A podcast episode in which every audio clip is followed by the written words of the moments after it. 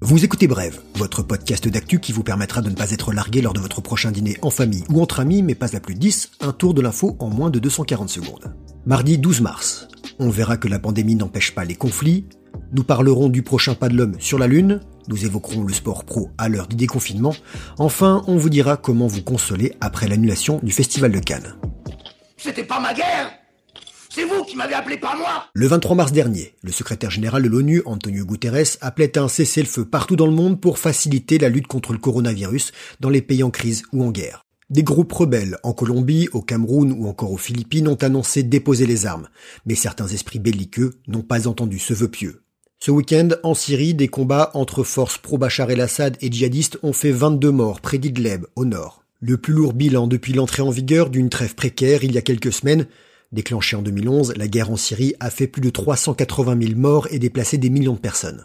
L'armée française met son grain de sel au Sahel à ensabler contre des groupes djihadistes locaux. La semaine dernière, un légionnaire est mort au combat au Mali, deuxième décès en quatre jours dans les rangs tricolores. Les effectifs de l'opération Barkhane sont récemment passés de 4500 à 5100 militaires. En Afghanistan, avant la pandémie, un accord était en négociation entre les États-Unis et les talibans. Tout est désormais au point mort et les violences continuent. Trois personnes ont été tuées fin avril dans un attentat suicide à Kaboul.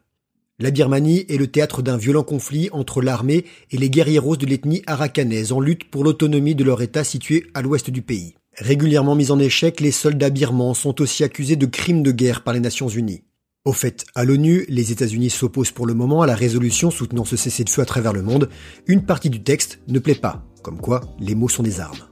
Houston, we have a problem. Les Américains ne demandent pas la Lune, ils la veulent pour eux. Ils aimeraient entre autres y installer des bases sur le pôle sud dès 2024 pour exploiter les ressources minières. Le projet s'appelle Artemis, comme la déesse grecque qui personnifie la Lune, fille de Zeus et sœur jumelle d'Apollo. Les rêves spéciaux, spatiaux de l'administration Trump sont devenus l'une de ses priorités majeures. Ce qui pousse ses membres à réclamer au Congrès américain d'importants fonds supplémentaires pour la NASA. Le budget pour envoyer des astronautes sur notre satellite est lunaire, estimé à 35 milliards d'euros sur 4 ans. Les États-Unis ont signé le traité de l'espace de 1967 qui dit que les corps célestes en général et la Lune en particulier ne sont pas soumis à l'appropriation nationale par revendication de souveraineté, par voie d'utilisation ou d'occupation ou par tout autre moyen.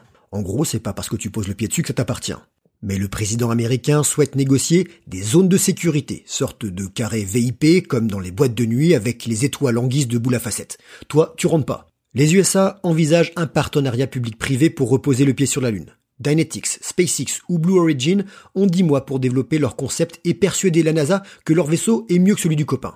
Sinon, on peut encore louer le Faucon Millennium ou l'USS Enterprise. Le premier alunissage a eu lieu en 1969, le dernier en 1972.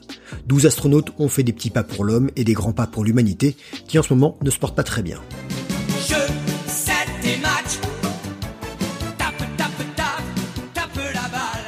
Ils ont télétranspiré, mais nombreux sont les sportifs pros qui ne reprendront pas le chemin des terrains, du moins pas tout de suite. Les clubs de tennis reprennent du service, en simple, mais désormais il faut marquer ses propres balles pour servir avec et pas celles de l'adversaire.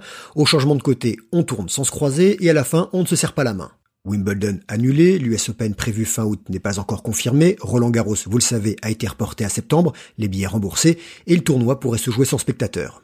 Les supporters de foot ont leur écharpe pour pleurer, la Ligue 1 s'est pliée, tout comme le championnat des Pays-Bas. En Angleterre, en Espagne, on vise une reprise mi-juin. En Italie, retour à l'entraînement prévu lundi prochain. Ce week-end, les joueurs du championnat allemand s'affrontent à huis clos. L'UFA espère toujours pouvoir terminer la Ligue des Champions en août prochain. Les rugbyman de Top 14 et de Pro D2 se cramponnent à l'espoir d'être testés avant de reprendre, mais le ministère des Sports s'en est mêlé.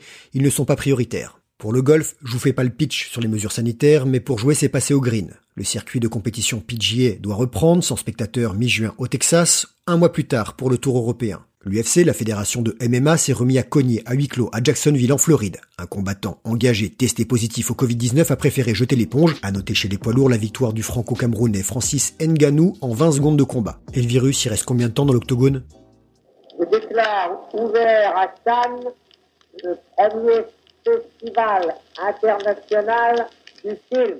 Le festival de Cannes au tapis, il aurait dû être lancé aujourd'hui. Spike Lee, son président du jury, a donné son accord pour l'an prochain. Après la Seconde Guerre mondiale et mai 68, le coronavirus a sonné le glas de la grand-messe du cinéma. Pour se faire une toile, direction la toile du 27 mai au 7 juin. Le rendez-vous canois participe avec d'autres grands festivals de ciné au We Are One a Global Film Festival. Les films de la sélection 2020 pourraient aussi recevoir un label afin de les valoriser lorsqu'ils sortiront en salle. Pour les fans du 7e art, les salles de Cinoche devraient rester fermées jusqu'à l'été. Mais la nuit, il y a de nombreux drive-in qui voient le jour à travers le pays. Vous pourrez y emmener une starlette masquée croisée sur la croisette, mais je préviens, pas de popcorn dans la bagnole. Voilà, c'était bref, merci de votre fidélité, bon début de première semaine déconfinée à tous, restez prudents, on se retrouve demain, même podcast, même heure, suivez-nous sur les réseaux sociaux, parlez autour de vous, car l'info, ça se partage.